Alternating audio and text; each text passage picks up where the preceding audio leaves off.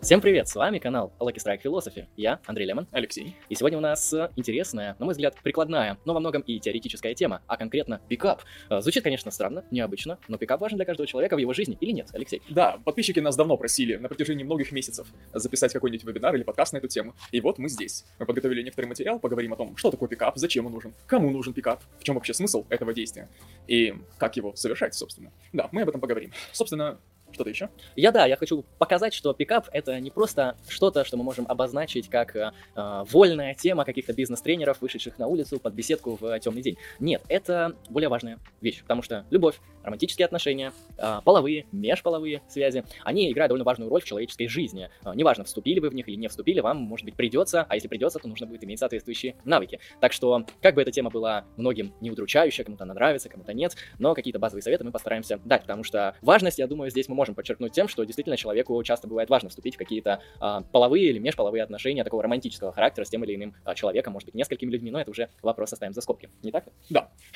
Давайте начнем с того, что поговорим о пикапе как о понятии. Да, что мы можем подумать, когда мы говорим о пикапе? Мы можем подумать, что это некоторый набор методик для завязывания знакомств некоторых, да, с различной целью. С одной стороны, можно предположить, что такие знакомства, они преследуют какую-то, возможно, кратковременную сексуальную связь или, наоборот, долговременную романтическую связь, в том числе и сексуальную. Вопрос в том, для чего это, да? Но, тем не менее, мы сходимся на том, что это набор некоторых методик. Но мы поговорим об этом вопросе немножко шире, да? не только о том, как делается пикап, но и о том, вообще, что это такое, какой его смысл в человеческих взаимоотношениях.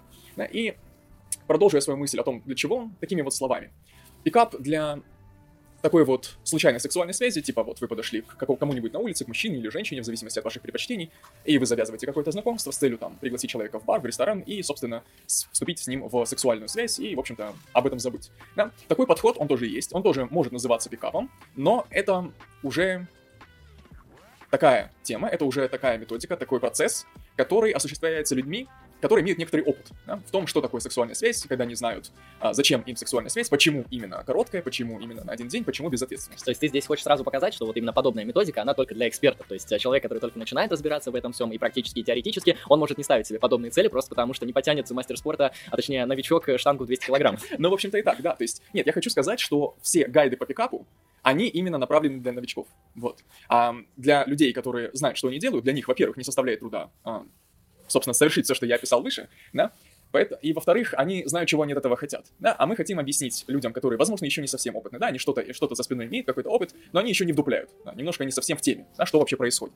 И вот как раз для таких людей, для тех людей, которые нацелены на романтическую связь, но пока что очень смутно представляют себе, что такое там мужчина, женщина, что такое романтические отношения. Вот для этого мы тут собрались. Ну, собственно, тогда мы можем перейти к основной части, к определению. Вот э, как бы ты описал пикап, вот э, чтобы сразу не давать какое-то развернутое определение, мы можем здесь погадать. Ну, наверное, да, это такая совокупность практик. А вот какую цель оно имеет? Вот, на что оно в общем смысле направлено? Ну, я скажу, что пикап — это совокупность практик, да, но пикап является первой стадией некоторого более сложного процесса, да, который да. называется, эм, как бы, с заключением, возникновением, осуществлением романтической связи. Вот. Пикап — это первая часть такого сценария. Пикап — это совокупность практик, направленная на достижение некоторого знакомства. На знакомство качественного, которое имеет перспективы перерасти в более длительное общение. Вот что такое в целом пикап. То есть это навык завязки отношений романтического характера. Это навык, навык завязывания практически любых отношений, но в том числе, точнее, прежде всего, романтического характера. Да, да. А, я, я могу сказать точно, что пикап пригодится и в том числе для, для завязывания дружеских отношений, для завязывания де- деловых отношений. Вполне, вполне. Но мы сейчас рассматриваем именно романтические отношения. Вот. Хорошо, ну и с чего же тогда, собственно, начинать начинающему пикаперу, на что ему сделать акцент и на что ему не делать акцент? Ну, когда... Просто часто, вот да, я тут добавлю то, что часто э, пикап-мастеры, они сначала пытаются отгородить человека от ошибок, то есть они показывают ему изначально, как делать не надо, и там где-то он уже поймет, как примерно делать надо. Мне кажется, такой подход не очень продуктивен для именно обучения людей, потому что вообще-то человеку желательно показать, как надо, и дать пару советов, как не надо, чтобы у него была какая-то сетка понятий, сетка интерпретации того, что ему делать, потому что практическая философия, да, практическая вот эта вот вся э, деятельность, она предполагает не только, куда вам не надо идти, да, какие-то буйки, но и определенную, не знаю, компас или карту, которая показывает, куда вам все же надо идти. То есть, с чего бы ты начал тут? Да, это правильное замечание, а я бы сказал, что мы начнем вот как полагается. Мы начнем с теории. Да? Мы начнем с того, что опишем, что происходит, когда люди пытаются вступить в какое-то знакомство, да, в какую-то значимую связь. И именно с точки зрения романтической связи в перспективе. Да? Когда встречаются два человека, возможно, будущие половые партнеры и романтические партнеры. Хорошо, начнем. Начнем вот с момента первичной фиксации, да, вот первичного, первичной встречи. Самое первое, когда вы только встречаетесь взглядами с человеком, или вы просто кого-то видите, да, когда выступаете вот в самое начало знакомства. В этот момент происходят интересные вещи. В этот момент, на самом деле, уже практически все решается за вас. Да? В этот момент определяется уже вся возможная перспектива будущих отношений. Что я хочу сказать? Я хочу сказать, что человек выбирает романтичес- романтического партнера очень часто не, не очень осознанно. Грубо говоря, романтического партнера потенциального выбирает наше тело. Как об этом можно судить? Да, вот мы смотрим на людей, кто-то нам нравится, кто-то нам не нравится, но вот мы посмотрели на какую-нибудь, например, девушку, и мы видим какие-то особенные черты ее лица, какие-то, возможно, черты походки, эм, черты одежды, какие-то особенности одежды, да? Черты И вот- характера. да, черты характера. И вот что-то щелкает, и мы такой, блин, нравится. Мы можем даже не признаваться себе, что нам нравится. Но как мы можем понять это, да, даже если мы себе не признаемся? Наше внимание автоматически переключается на этого человека. Вот автоматически. Знаете, вы идете по улице, мимо вас проходит девушка, и вы, сами того не замечая, уже вот нацелили на нее свое внимание. Вы уже, может быть, стараетесь этого не показать, но тем не менее она уже вот в спектре, в спектре ваших интересов. На вот этот вот момент, когда вы непроизвольно обращаете внимание на кого-то, это и есть признак того, что вам нравится этот человек. Да. Так мы, и именно такие люди, это и есть, в общем-то, цель, на которую стоит прежде всего ориентироваться. Да, человек должен нам нравиться. Это не должен быть человек просто рандомный. Мы видим как бы просто симпатичную девушку и думаем, блин, нам нужен секс, мы девствен... э, мы, извините, у нас давно с прошлой жизни не было секса, и э, нам надо это сделать, чтобы мы имели уважение наших сверстников, да, и так далее. Вот это плохой подход. Он слабо к чему-то приводит. Нет, конечно, возможны ситуации, когда в процессе такого общения а, какая-то романтическая м, стезя проклевывается, но это так, это уже как, как бог даст, да, как повезет. Я бы здесь, кстати, прокомментировал вот этот момент по поводу того, а, как часто люди выбирают своих партнеров абсолютно, вот, ну, назовем мягко, иррационально. Мгм. Вот, э, на мой взгляд, это очень необычно. Знаете почему? Потому что, э, когда мы говорим о партнере, вот, предположим, это партнер не в таком смысле, там, не знаю, на недельку, на два месяца, на месяц, а на всю жизнь, да, то есть так или иначе, многие люди, они хотят себе найти какого-то человека, э, с которым они пробудут всю жизнь, ну, вот в идеале, да, там уже у кого как получается, кто как достигает в этом успеха. А, давайте теперь подумаем, является ли это решение в нашей жизни фундаментальным? Является ли это решение в нашей жизни важным? Ну, вроде как да. Вы выбираете себе спутника, человека, с которым вы проведете огромное количество времени, огромное количество бытовых практик, романтических практик, интеллектуальных, иных вообще практик. Вы будете все это совершать вместе, по крайней мере, в такой вот долгосрочной перспективе. Решение выглядит довольно серьезно. А, вопрос. Когда люди принимают серьезные, значимые для их жизни решения, как они их принимают? Ну, они сидят, они анализируют, они стараются а, предложить какие-то рациональные обоснования своему выводу. Да, то есть, когда люди берут кредиты, ну, чаще всего они думают, смогут ли они выплатить, нет, но некоторые не думают, но мы их за скобки вынесем. Вот, когда люди выбирают, на какую работу пойти, а, каким специалистом им стать, они предлагают себе рациональные обоснования, почему они должны стать теми или иными. То есть, так или иначе, я хочу показать, что серьезные решения принимаются людьми в жизни под такой вот жесткой рациональной выдержкой. А здесь почему-то нет. И знаете, что самое смешное? Я бы хотел это прокритиковать, но именно практика показывает, что вот как раз-таки такие очень успешные отношения, которые там, знаете, уже по 30 лет завязаны, по 40, вы спрашиваете у этих людей, а как вы вообще вот пришли к тому, к чему пришли? А, чаще всего, как описывает Алексей, абсолютно случайно. Ну вот понравились, да и все, и как-то все сложилось. Не было такого, что а, она сидела и думала, знаете, он богатый мужчина, он умный, у него много а, положительных свойств, да, он- у него, наверное, семена хорошие, вы сами понимаете, о чем речь. А, да, а, а он на нее смотрит, да, там хорошая женщина, там у него тоже много способностей, и семья богатая. То есть вот этого звена не было. Может, он учитывался, но на самом деле выносился за скобки. Так почему же так? Почему мы выбираем абсолютно иррационально, а не рационально? Ну, потому что, собственно, по определению, в общем-то. Потому что романтическая связь, романтические отношения, любовь, чем бы то ни было, это сфера иррационального, это сфера эмоций. Да, это сфера вот той части нашей психики, которую мы не совсем способны вот четко структуризовать, четко взять под контроль, да, и управлять ею. Да, часто очень оно происходит все спонтанно. Случайно для нас не совсем явно. Иногда явно, иногда не очень, но в целом так. Как я хочу прокомментировать, да, то, что ты сказал. Да, выбор совершается иррационально. Но, но, самое главное, что стоит заметить, выбор этот, он не окончательный. И это не того рода выбор. Это не выбор между одним человеком и другим, да? Нет. Это не выбор как бы на всю жизнь, да? Это не а, экзистенциальный выбор, если ты понимаешь, о чем я. Это не фундаментальный выбор. Это тот выбор сознания. Ну, не сознание, да, а вот тело, о котором я говорю. Это вот первичная симпатия. То есть, иначе говоря, тело выбирает, к кому ты можешь испытывать симпатию.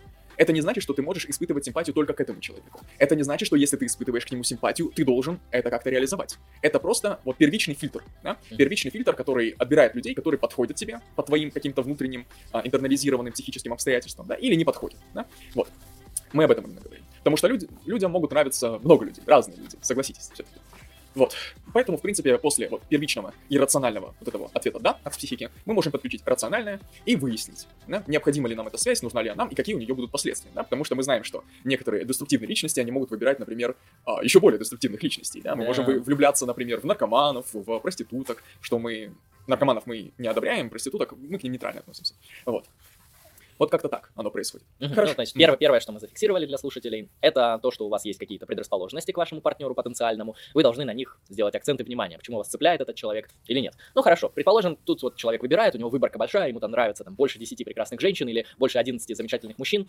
А, что ему делать дальше? Он же не может к 13 сразу подкатывать. Ну, что, что верно. же ему делать? Но мы возьмем немножко другой случай, да, когда мы, например, находимся в каком-то обществе, да, сообществе, например, на вечеринке какой-нибудь, да, и видим человека, потенциального партнера, который нам нравится. Хорошо, мы установили, что мы испытываем к нему симпатию. Главное себе в этом признаться, это важно. Вот. И дальше следующий шаг — это определить, есть ли такая же реакция со стороны потенциального партнера. То есть, нравитесь ли вы ему. Так, а Это как, же, уже как- сложнее, как- да. как же это сделать? Потому что а, часто вот то, что ты описал, вот этот а, импульс, который идет от вас, ам, даже сам человек его не может обнаружить, некоторые его скрывают, некоторые как-то м, выносят его за скобки, кто-то прямо врет себе, то есть э, говорит, что не-не, вы что, не может мне этот ужасный черствый человек нравится, я не такая, а, или я не такой. В этом плане это довольно сложно обнаружить даже в себе, но хотя возможно. Как же это обнаружить в другом, на что смотреть? Есть некоторые признаки, на которые можно смотреть и которые нам могут подсказать. А, Во-первых, это то же самое внимание. Да, если вы в течение, например, вечеринки в этом сообществе, вы замечаете, что время от времени переглядываетесь с потенциальным партнером, да, вы иногда ловите его взгляд.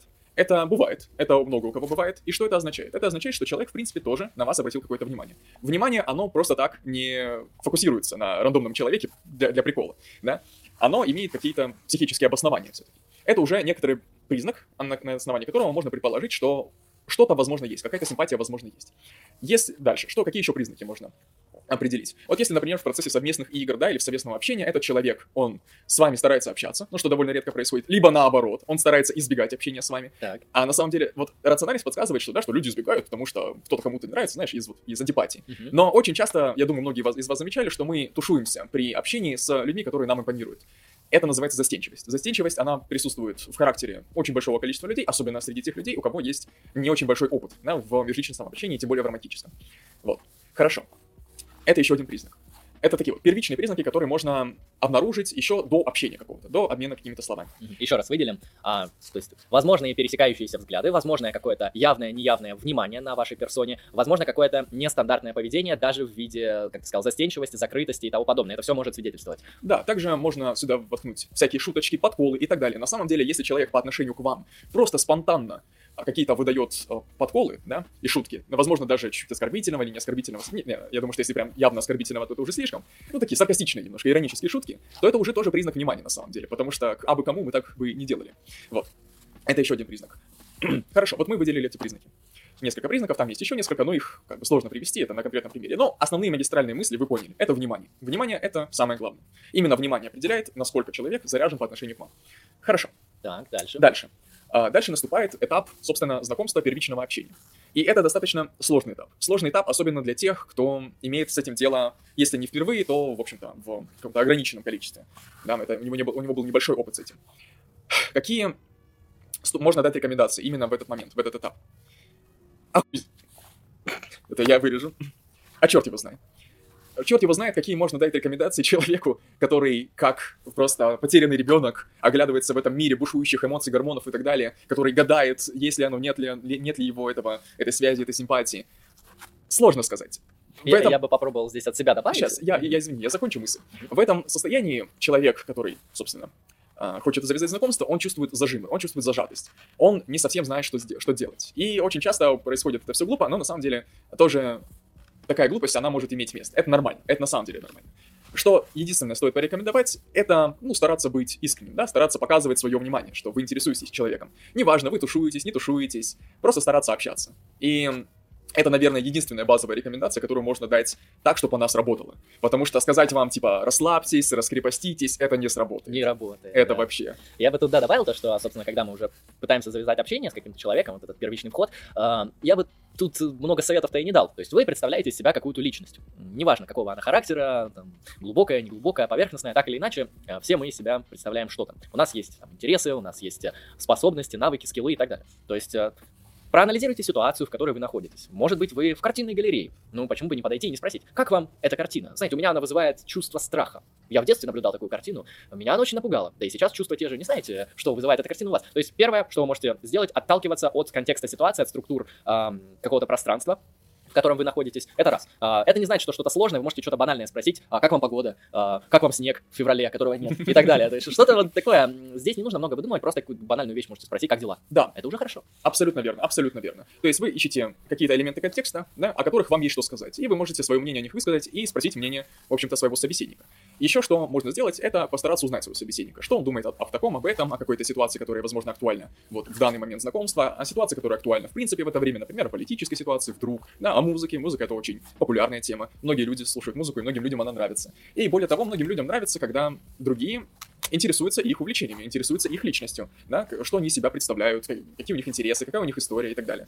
В общем, специфический момент такого общения заключается в том, что вы стараетесь узнать партнера, вы стараетесь настроить с ним какую-то ментальную связь, да, получить некоторый доступ к его относительно приватным каким-то элементам, да, относительно приватным представлениям, воспоминаниям, мнениям и так далее. В общем, к тому, с чем он не делится налево и направо просто по приколу, да, вы стараетесь узнать что-то личное, да, вы переходите на личный уровень общения, вот, между собой и своим собеседником, вот. И если данная ситуация протекает более или менее гладко, самое главное, не натужно. Если вы видите, что ваш, ваш собеседник, он, в принципе, нормально отвечает, поддерживает диалог, и вы поддерживаете диалог, тогда у этого общения есть вполне явные перспективы. Нет, вполне возможно, что если собеседник, он тушуется и слишком застенчив, и именно поэтому он слабо очень поддерживает диалог, такое тоже может быть, и тоже есть возможные перспективы, но это нужно будет уже дальше прорабатывать. но, но, обратите внимание, что если человек выдает, например, очень краткое мнение, у него мало мнений по разным поводам, у него из диалога вы можете понять, что у него ограниченный кругозор, обзор и так далее. Вполне возможно так, что ваши сферы интересов не совпадают. И в таком случае вам понравился скорее внешний облик этого человека, чем он сам. Но такое происходит на самом деле не так часто. Действительно, не очень часто. Поэтому не стоит сильно об этом переживать. В общем, самый главный тут критерий, вот на данном этапе, это диалог. Да, диалог, который хорошо клеится, хорошо идет, в принципе, приятный и интересный обоим собеседникам. Интересный диалог — это признак, что у вас что-то получается. Интересный mm-hmm. диалог — это всегда правильно, это всегда хорошо, это всегда значит, что есть некая взаимная симпатия. Вот. Я бы тут тоже, конечно, добавил, потому что это очень правильно, то, что говорит Алексей. А, и я хочу сфокусироваться на последнем кейсе, который он высказал по поводу того, что, возможно, собеседник имеет какие-то абсолютно иные интересы, что у вас. Возможно, его личность, э, ну, либо кардинально противоположна, либо у вас просто не пересекающиеся вот эти круги Эллера или Айера, или как его там зовут, ну, вы сами понимаете, не пересекаются круги интересов. А это не беда, потому что, на самом деле, почему вы решили, что личность вашего потенциального, а, постоянного или временного партнера должна быть подобной вашей. То есть, откуда это следует? Ну да, наверное, вы можете сказать такую банальную вещь, о чем мы будем говорить. Но подумайте, например, вы всю жизнь интересовались э, французским языком, а он, например, всю жизнь интересуется, э, ну, не знаю, катается на велосипеде, вот, ездит в далекие поездки на этом транспорте. Неужели вы не сможете поделиться друг с другом чем-то? Неужели его опыт не наполнит вашу личность, а ваш опыт не наполнит его личность? То есть, если у вас что-то не пересекается, если у вас абсолютно противоположные личности, ну, в таком вот условном смысле, это не беда. Потому что если вы проявили к этому симпатию, э, симпатию к этому человеку, если вы видите, что все же вы бы хотели с ним провести какое-то время, какое-то общение романтического характера, то вот эта личностная разница, она не всегда является бедой, потому что я видел довольно успешные отношения, ну, это, конечно, апелляция к личному опыту, ну, например, э, где у людей абсолютно противоположные политические взгляды. Там один придерживается каких-то ультратрадиционалистических позиций, а вторая придерживается таких ультрапрогрессивистских позиций, там, в виде интерсекционального феминизма. И знаете, они неплохо уживаются, э, ну, условно, они наполняют друг друга знаниями, они показывают критику э, своих взглядов, в итоге и один человек понимает какие-то важные для себя вещи, которые связаны с его вот теоретическими вот этими мировоззренческими позициями, и она понимает другую сторону разговора. А бы, а какого черта? То есть как вообще возможно, что такие два человека вместе? Не зацикливайтесь на этом. Это не всегда важно. Да, я согласен, я согласен. То есть не обязательно пересечение интересов. Но все равно хорошо, именно если интересы вашего собеседника вам тоже, в принципе, интересны, импонируют, да, если это что-то, например, необычное для вас и так далее. В общем, вы испытываете какое-то любопытство по отношению к этому.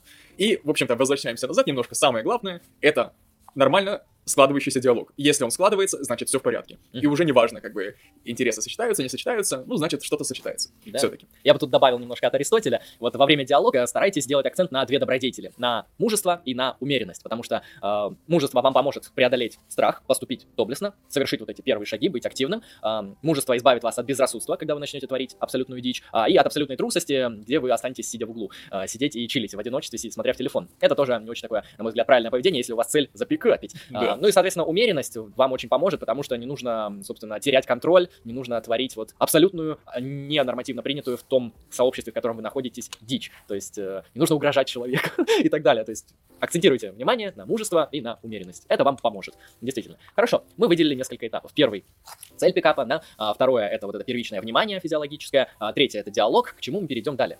Хорошо. Но мы еще не преодолели сам пикап, да, мы подходим к концу именно что пикапа, да, именно что первичного знакомства, да, а это момент прощания. Часто такая ситуация складывается сама собой, но в принципе, в принципе, важно открыть какие-то мосты, какие-то мостики к собеседнику, к тому, чтобы иметь с ним связь. Да, вы можете связаться с ним через социальные сети, чтобы, например, получить доступ к его музыке, или к страничке, или к творчеству и так далее, или просто чтобы связаться. Или, например, вы знаете, что этот человек часто приходит на такие вечеринки, и вы его 100% увидите. Или как-то связаться через знакомых и так далее. То есть ваша задача наладить мосты к более долговременной связи. Это не то чтобы задача, которую необходимо рационально, да, как-то подходить и решать. Она часто решается сама собой, но тем не менее это важный этап, очень важный этап, который, в общем-то, определит, да, потому что вполне возможна ситуация, когда два человека с друг, друг, друг с другом пообщались, они друг другу нравятся, но вот что-то как-то затупили, забыли, постеснялись и не да, связались. Много выпили. Да, и вполне возможно вдруг так, да, что эта ситуация единственная, в которой они могут пересечься, поэтому этот момент надо не пать, если вы движетесь к тому, чтобы его пать. А если вы к нему не движетесь, то, в общем-то, все сложится, скорее всего.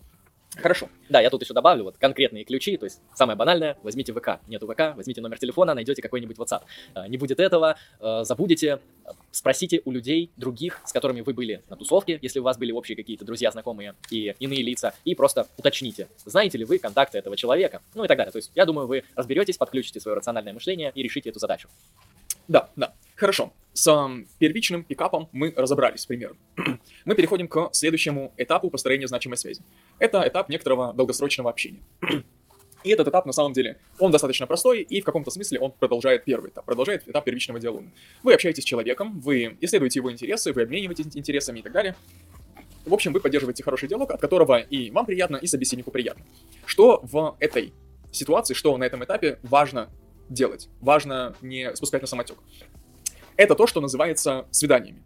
Да, вот я, если честно, к слову свидание всегда испытывал некоторый скепсис, да, потому что я думал, что свидание это значит, вы зовете человека в какой-нибудь ресторан, да, и как-то проводите романтический вечер, но это все на самом деле ерунда. На самом деле свидание это очень широкий термин, под который подходит походы в кино, на разные концерты, прогулки, а, просто какие-то, возможно, мероприятия, на которые вы вместе ходите. Самое главное в слове свидание это личная встреча, да, по личным мотивам. Не деловым мотивам, а именно личным мотивам. Это прогулки, да, это вот все, что я перечислил. Еще раз повторю, личная встреча, да, вот по личным мотивам. Желательно, конечно, наедине. Или если она начинается, например, в какой-нибудь заведении, то желательно, чтобы она продолжилась или завершилась именно наедине. Потому что когда вы чувствуете некоторое некоторое спокойствие, да, по поводу того, что а, вас никто не видит, вы с человеком наедине, вы приватны, да, в приватной ситуации находитесь, и в такой ситуации вы его лучше ощущаете, все его эмоции, вы лучше ему импотируете, иначе говоря, и вот эта ваша связь значимая, она укрепляется в этом вопросе. И поддерживается она лучше через вот эти вот приятные ощущения. То есть самое главное — это личные встречи. Личные встречи, более или менее регулярные, которые, в общем-то, сопровождаются всеми этими диалогами, общением, какими-то совместным, каким-то совместным досугом, а, какой-нибудь игрой во что-то в настолке, например. Там, самое разное можно придумать вообще. Занятия спортом совместно и так далее. Я вот тут добавлю, собственно, такой более практический вопрос для людей, которые э, будут задаваться себе этим вопросом. Хорошо, свидание. Ты описал, как оно будет проходить. Ну, наверное, с таким я справлюсь. Но самое основное, как мне его организовать? Э, как мне создать эту ситуацию, в которой я окажусь на свидании с тем или иным человеком? А это, кстати, я думаю, важный вопрос именно для женщин, которые, ну, я как понимаю, им будет довольно тяжело вызвать какого-то мужчину на свидание. Ну, хотя вот эти гендерные стереотипы, они только и вставляют палки в колеса. Поэтому, женщины, не бойтесь, напишите мужчине, все нормально. Это не будет для вас каким-то ужасным поступком. Вот, собственно, вопрос, а, а как это все организовать? Что, просто написать «До встретимся» или написать «Вы так прекрасны, я хочу вас пригласить на великолепное свидание, дорогая дама»? Нет, нет, нет, нет. Ну, это так можно сделать делать, конечно, но это легкий кринж, я вам признаюсь честно. это, это да, это забавно и своеобразно. Нет, это не обязательно, скажем так. Можно просто написать, го встретимся, го прогуляемся. Го, вот я, например, знаю отличный кофе вот в той кофейне, а ты любишь кофе, я знаю, давай сходим попробуем. Вот, например, кофе с красным перцем. Ты когда-нибудь пробовала кофе с красным перцем? Вот попробуй, будет интересно. Или вот я знаю, например, там, вот в субботу, к примеру, вот в том-то парке какая-нибудь рок-группа дает открытый концерт. Давай сходим послушаем. Или что-нибудь такое. Да даже банальная прогулка. Просто прогулка, это уже хорошо. Обычно люди не парятся по поводу прогулок по городу, там, по разным местам. Это нормально. Это не, не, неплохо, этого не, нечего этого стесняться, скажем так. Обычная прогулка это тоже замечательно. Да, если вам нужен какой-то повод, вот скажите, сегодня по каким-то причинам необычным прекрасная погода, которая не будет через неделю, я хочу тебя позвать на прогулку, потому что мне одному скучно, да и ты вроде сегодня не занята или не занят, почему бы не пройтись не вместе и что-то подобное. Вот только не говорите, как я, вот это будет выглядеть не лепо, говорите поувереннее, посерьезнее, да? А это вам добавит харизмы. Хорошо, да. дальше. Поговорим еще немножко об этом и что мы можем сказать, да, вообще в целом об этом этапе. Что там важно, что не важно и так далее. и сколько он будет длиться, самое интересное, да. А вот тут начинается уже индивидуальная часть вопроса. Сколько он будет длиться, зависит от каждой конкретной ситуации. Эм, это может длиться один день, два дня, одна-две встречи, буквально, на самом деле. Это может продолжаться там 2-3 недели, или там месяц, два месяца, действительно может продолжаться. Вот. Но самое главное на этом этапе, вот вообще самое главное, это не про... не пропустить, да? не упустить эту ситуацию, потому что если вы в период этого длительного общения что-то упу- ну, упустите какую-то возможность, да, упустите возможность сделать шаг вперед, да, для какой-то уже романтической а, части вашего общения, то вполне возможна ситуация, когда потихонечку интерес он спадет. Такое может быть. Но, но, в чем вообще особенность самых органичных и прекрасных отношений? В том, что на этом этапе очень часто отношения инициируются сами собой. Люди почти не договариваются. То есть в какой-то момент, э, вот на этапе длительного общения, на этапе этих встреч, вы чувствуете некоторый огонь, да, некоторую близость, вот вы чувствуете, что да, это тот самый момент. И вы можете там совершить некоторые романтические действия или предложить совершить некоторые романтические действия. Вы можете, например, этому поспособствовать каким-то особенным, особенными условиями. Например, да, пригласить в гости, например, там, взять вина какого-нибудь попить, потому что алкоголь, он тоже в этом деле помощник. Немного алкоголя, не надо много алкоголя. Иначе не... он будет мешать. Иначе он будет мешать, да, немного, просто чтобы чуть-чуть вот, расслабить всех. Да, и в такой ситуации, в приватной обстановке, с, в красивой обстановке, эстетической обстановке, и немножко на веселе, людям больше понятно, что для них значит эта ситуация. И в такой ситуации, если вы ее чувствуете, чувствуете, что вот а, ваши эмоции, они поднялись, они накалены, и вот, вот чувствуете, что в этот момент надо что-то, надо что-то, да? то в этот момент можно уже начинать либо разговор, либо действие, да, романтического характера. Вот, то есть, что можно об этом сказать?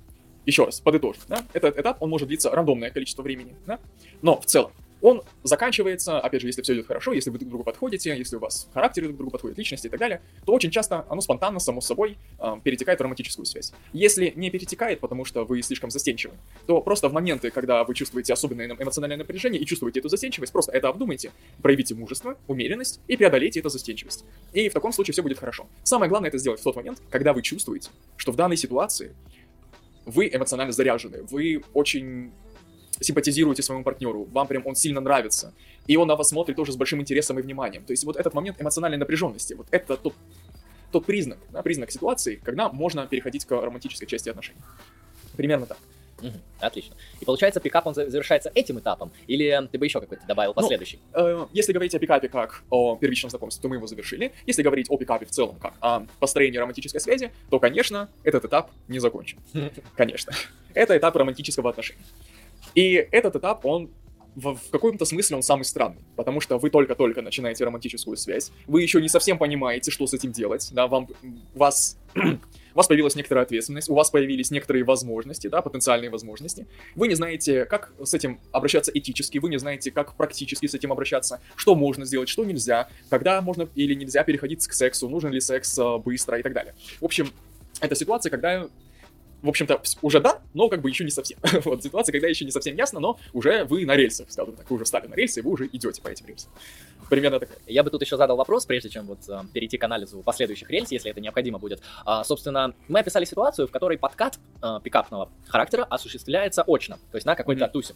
Ну, как мы знаем, не все люди ходят на тусы, не все люди э, готовы на этих мероприятиях подкатывать, потому что не все тусы носят вот такой вот характер а, алкогольного квартирника. То есть, может быть, человек ходит по картинным галереям, он бы был рад там подкатить к кому-то, но как-то вот не для него эта ситуация. Если мы просто поставим так вопрос, как сделать то же самое, достигнуть тех же целей, но дистанционно? А, а ну, это на самом деле еще проще, потому что пропускается очень большое количество деталей, а именно контекст, окружение, все такое, тем более дистанционное общение, оно проще немножко в плане смелости, да, на него легче решиться, его легче поддерживать и так далее. То есть вы не находитесь с человеком на расстоянии вытянутой руки, и ваши гормоны и ваши эмоции, они не бьют ключом так, чтобы э, вас водить с ума. В общем, ваше тело в данном случае не препятствует вам, да. В дистанционном общении все довольно просто. В первую очередь вы, конечно, смотрите фотографии, а куда, куда же не так. Я здесь акцентирую, вот, внимание, то, что, собственно, если вы хотите добиться успеха на дистанционном пространстве, аниме-аватарка, аватарка вашего любимого киногероя, оно не сыграет вам на руку. Да. Даже вот, предположим, у вас не самая эстетичная внешность. Это бывает. Во-первых, вы всегда можете ее подправить с помощью хорошей одежды, с помощью хорошего ухода и так далее. И даже самый некрасивый человек будет выглядеть презентабельным. Вы можете посмотреть какие-то примеры в э, картинках где-нибудь в Гугле, э, где человек там с неприятной внешностью был одет и пригримирован, и выглядит уже как-то, знаете, нормально. То есть не то, чтобы прям Аполлон и красавец, но терпимо, адекватно. Да. В этом плане ваши фотографии, они очень важны, действительно, потому что кроме фотографии и плюс-минус заполненной страницы в социальной сети, неважно какого она характера, эм, нету никаких ориентиров, чтобы с вами вступать в связь. Потому что, очевидно, на дистанционном пространстве конкуренция намного больше. И среди женщин, и среди мужчин. Очень много людей. А, и, соответственно, нужно как-то выбиться. Очевидно, человек без аватарки, он не достигнет никакого успеха.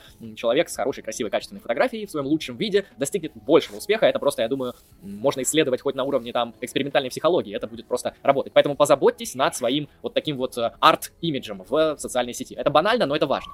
Да, я абсолютно согласен, я вот полностью поддерживаю, но ты затронул еще одну интересную тему, которую, о которой я даже не подумал, да, когда готовился к этому подкасту, а именно к комплексам по поводу внешности.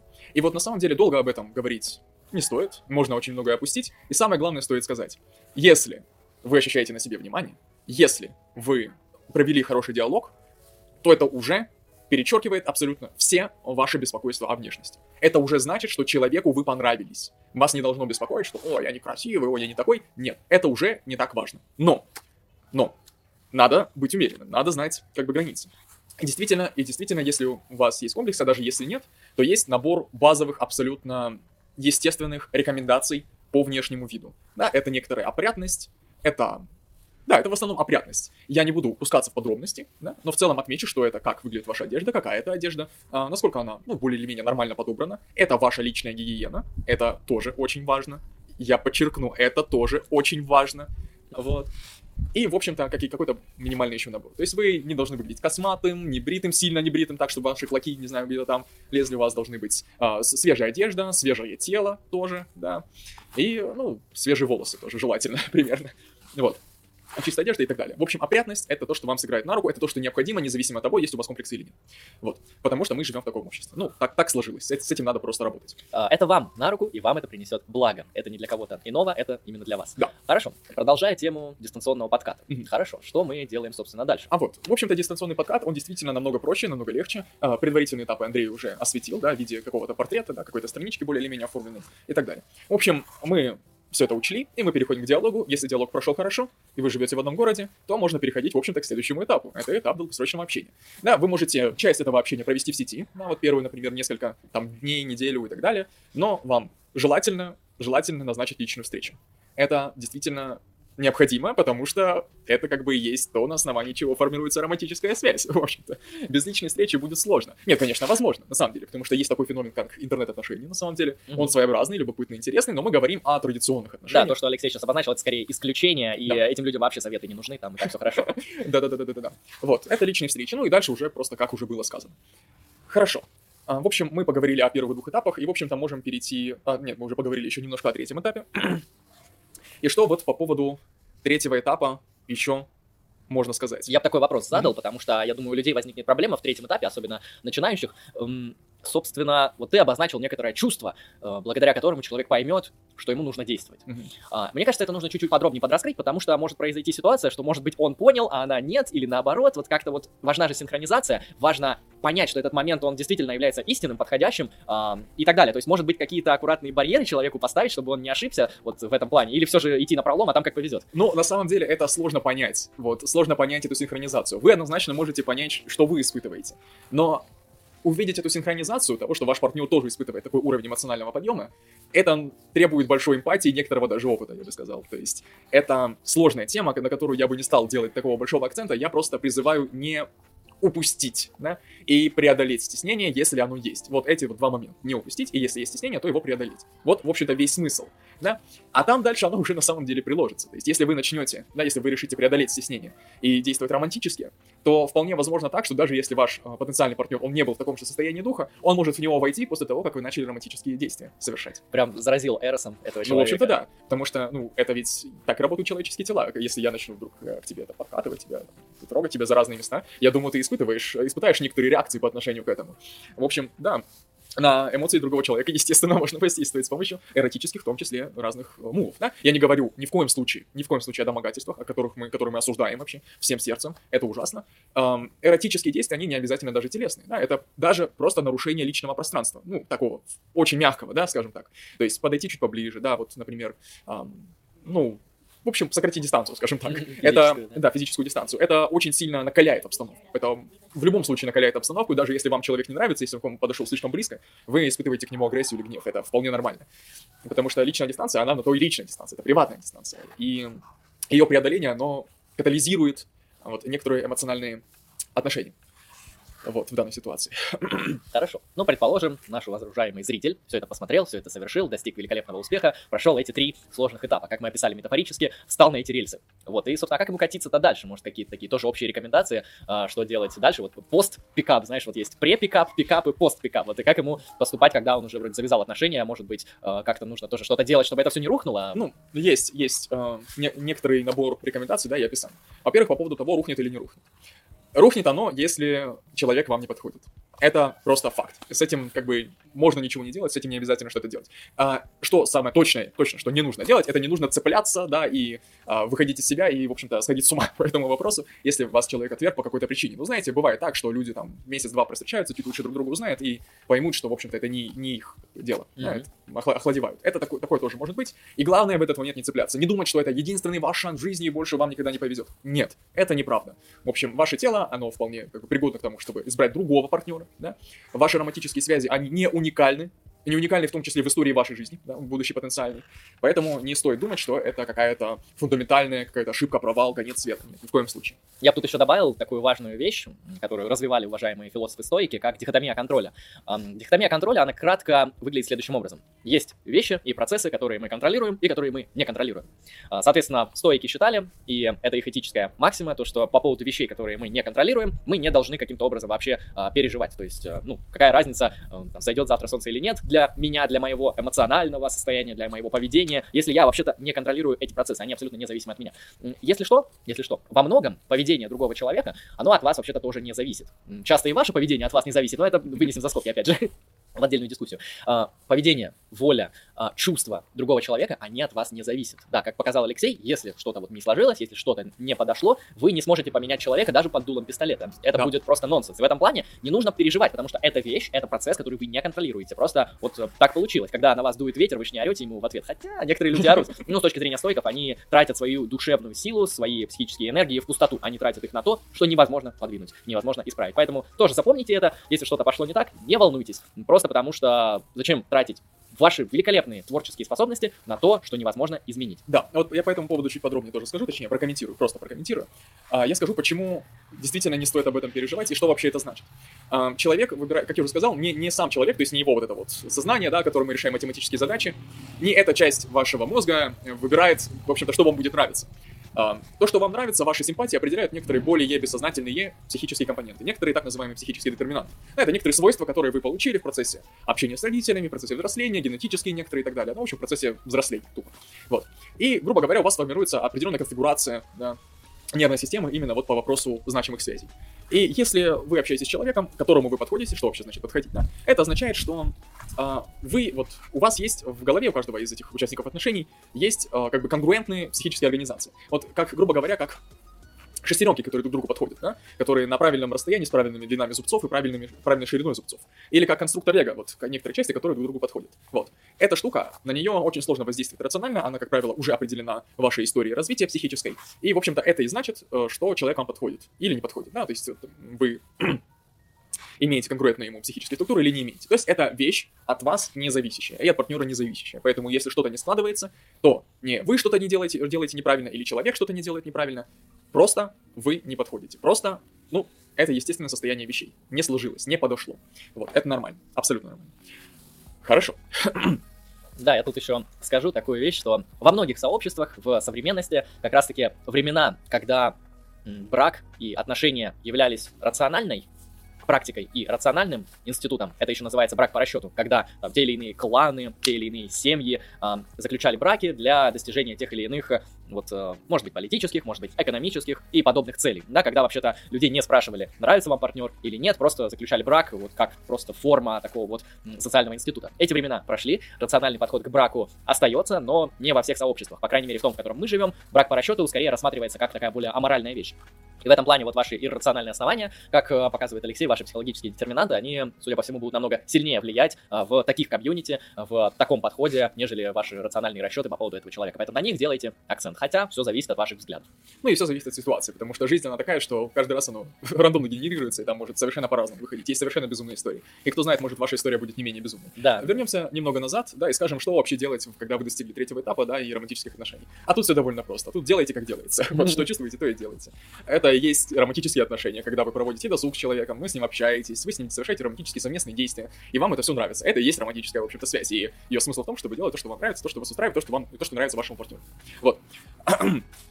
Есть еще одна тема, именно вот на этом этапе, о которой я хотел поговорить, это секс. Да.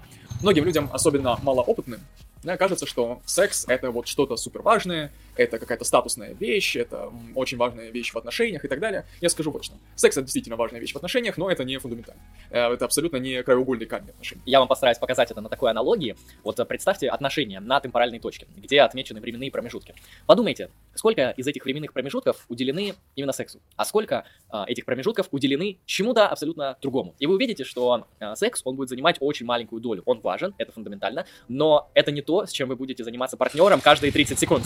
Да, как сказал Андрей, это вот не не принципиальная вещь, которой необходимо заниматься постоянно, чтобы поддерживать отношения. Да, отношения не складываются исключительно из секса. По поводу важности секса в отношениях, да, и по поводу его роли в отношениях.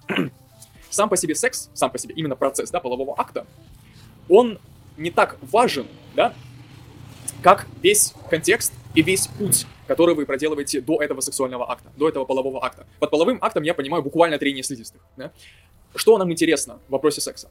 Интересен романтический путь до секса, как происходит вот это вот течение колебания эмоций во время секса, какое-то эмоциональное напряжение, какие-то ситуации, связанные с этим, какие-то, возможно, эротические действия интересные и приятные и так далее. Um, особенно момент интима, чувство интима, что вы человеку получаете какой-то приватный доступ, и он к вам, и вы тут одни буквально. И это очень круто, это очень воодушевляет. А сам секс, сам половой акт, само трение слизистых, это вот только маяк, да, это вот какая-то вот, какой-то конкретный процесс, вокруг которого строится вообще все. Да?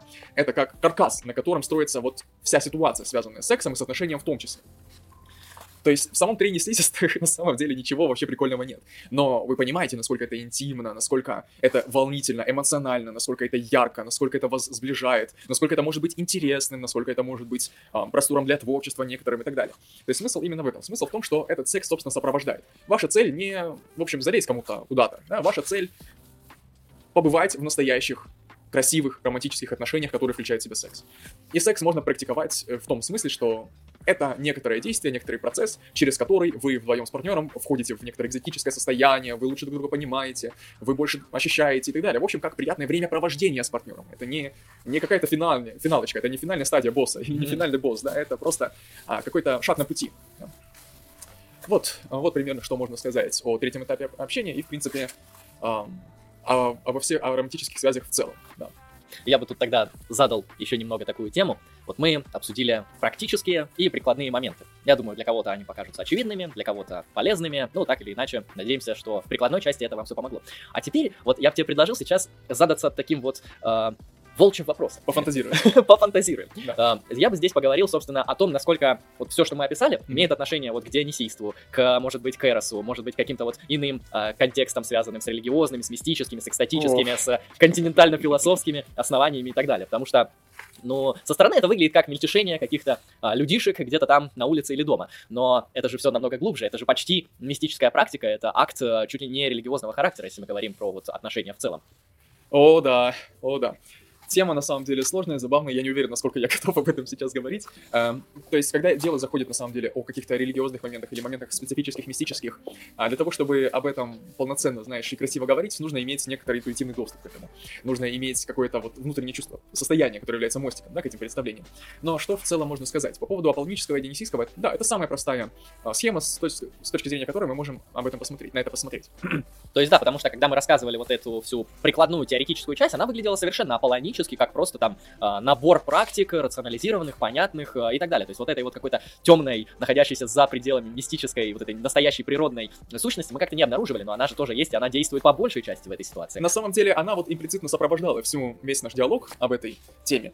И сейчас я попытаюсь объяснить, как это выглядит. Да? Вот что такое дионисийское? Дионисийское — это вот некоторая часть вашей души, которая касается глубинных э, животных, в том смысле, что природных, да, аспектов. Да, это ваше иррациональное, это ваши эмоции, ваша агрессия, воля к власти, что угодно. То есть некоторые ваши иррациональные импульсы. И некоторые компоненты, некоторые потенциальные возможности, которые, э, в общем-то, могут актуализоваться с использованием в основном этой сферы.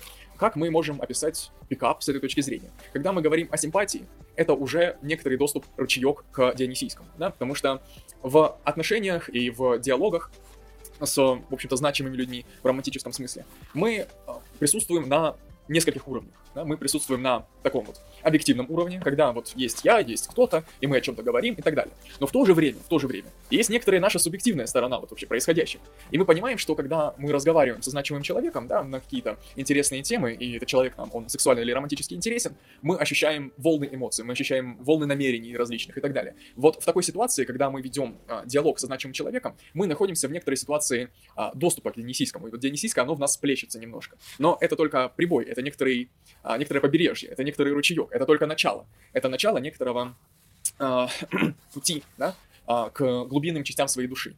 А вот когда мы можем ощутить этот доступ более явно? Более явно этот доступ, он может быть как раз таки получен в процессе романтического общения. Потому что, предположим, вот у нас есть человек с некоторыми садистскими наклонностями, которые он в процессе своей жизни неуклонно подавляет. И романтическая связь, она может ему дать способ легально, безболезненно и безопасно для окружающих эти наклонности проявить, да, и получить доступ к жестокой, деструктивной части своей души, при этом не, не поплачиваясь за это какими-то ужасными последствиями, да, что, о чем мы говорим? Мы говорим, например, об BDSM-практике, да, там, о легких эротических удушениях и так далее. То есть в романтических отношениях оголяются некоторые части души, а она выходит из такого вот аполлонического спокойствия, аполлонического контроля над жизнью, над ситуацией, над мыслями и так далее, и душа начинает двигаться, она начинает вибрировать, в ней просыпается витальность, в нее просыпаются некоторые вот эти вот самые дионисийские импульсы, которые могут порождать совершенно разные ситуации, совершенно разные мотивы, действия, явления и так далее. Их абсолютно бесчетное множество. И это действительно очень круто. Что еще можно сказать по поводу Дионисийского, да? с, в романтических связях с человеком, особенно с использованием некоторых зелий, вроде алкоголя и так далее, можно входить в некоторые экстатические состояния, некоторые измененные состояния сознания, когда, ну вот полумистические, полурелигиозные состояния сознания, когда вы общаетесь уже на каком-то вообще другом мистическом, абстрактном уровне, когда вы говорите о каких-то э, движениях души, своих, да, и у вас есть ощущение, что ваш партнер полностью вас понимает, полностью с вами на уровне. Это редкое явление, это очень, очень впечатляющее явление, и это явление как раз взаимодействия на уровне Дионисийского. Вот Э, романтические отношения в данном случае это некоторые условия, да, одно из э, возможных условий для того, чтобы достичь каких-то э, потаенных глубин своей души, для того, чтобы открыть некоторые свои а, вот потенциальные возможности, которые вам вот в обычном рутинном рациональном состоянии были скрыты. Ваши какие-то скрытые темные побуждения, или наоборот светлые, или мистические, или религиозные. Вы получаете доступ к целому океану возможностей, эмоций и так далее. Вот что я бы сказал. Я, в принципе, здесь во многом согласен. То есть, если мы рассматриваем эту структуру как вот переход из аполлонического в дионисийское состояние, то именно эта практика, она лучше всего это подчеркивает. В силу того, что эм, ну, большинство кейсов из нашей жизни, они являются как раз-таки преимущественно аполлоническими. Это удобно, это практично, э, ну, это нормально, людей это устраивает. Но иногда как-то хочется вот этого буйного дионисиста. Как мы знаем, Дионис — это очень опасная сила. Это структура, которая деструктивна. Вот э, если вы почитаете там любые мифы, связанные с Дионисом, чаще всего оно все кончается жестокими убийствами, расчленениями и потерей рассудка. Такого очень серьезно. То есть это, очевидно, те последствия, которые в крайнем проявлении Диониса чаще всего следуют. Да? То есть если вы а, не контролируете свой характер, если вы очень сильно напились, то действительно последствия на утро, которые вы обнаружите, могут быть ужасными. Там могут быть и смерти, и ваши повреждения здоровья и так далее. В этом плане Дионис, он сопровождается уважаемым Аполлоном. И как раз таки вот пространство романтических отношений, где они идут друг с другом, да, вплоть до того, что Дионис практически полностью вырывается. А, и всегда соблюдайте, конечно, здесь определенный контроль, определенный базис, но и не нужно уходить в крайности, потому что а, абсолютный Аполлон — это почти такая же опасная вещь, как абсолютный Дионис. Абсолютный Аполлон — это... А знаете... Абсолютный Аполлон — это импотенция, буквально. Абсолютный Аполлон — это, в общем-то, конец отношений, можно так сказать, потому что Дионис — это, ну, примерно он соответствует вашей витальности, то есть вашим иррациональным побуждениям. Когда их нет, нет и романтики, потому что романтика, она иррациональна. Да, и вот еще Алексей сказал такую важную вещь, что в какой-то момент вы с партнером можете понимать друг друга, при этом не производя даже лингвистических процедур на каком-то вот таком абсолютно иррациональном уровне. Это, опять же, действие дионисийского начала, потому что если Аполлон — это у нас структура, которая разделяет, это структура, которая, ну, анализ, да, анализирует, то есть разрезает, то есть создает все больше и больше барьеров, все больше и больше точностей, все больше и больше все раскладывает по полкам. Соответственно, чем больше полок, тем сложнее их убирать. А Дионис — это структура, которая все смешивает, все так, знаете, в одно, непонятно, где реальность, где нет, где образ, а где, э, где реальный объект. Вот, вот это вот, знаете, состояние мутных глаз, состояние полуопьянения в мистическом смысле, не обязательно в таком вот физическом, а вот это и есть сущность Диониса. То есть Дионис, он границы, вот эти рамки, четкие, жесткие барьеры, он смягчает. И поэтому мы получаем такое гомогенное состояние, нежели с Аполлоном, который четко говорит, это черное, это белое. Ступишь на черное, будет беда. и так далее. Ну, в общем, мы пофантазировали немножко на эту тему. Ауф. Ау, ауф. Да. да, на этом будем заканчивать. Вы были на канале Lucky Strike Philosophy. С вами был Андрей Лемон. Алексей. И это был подкаст по правильному, единственно верному пикапу. А может быть и нет. Всем спасибо за внимание, всем удачи и всем пока.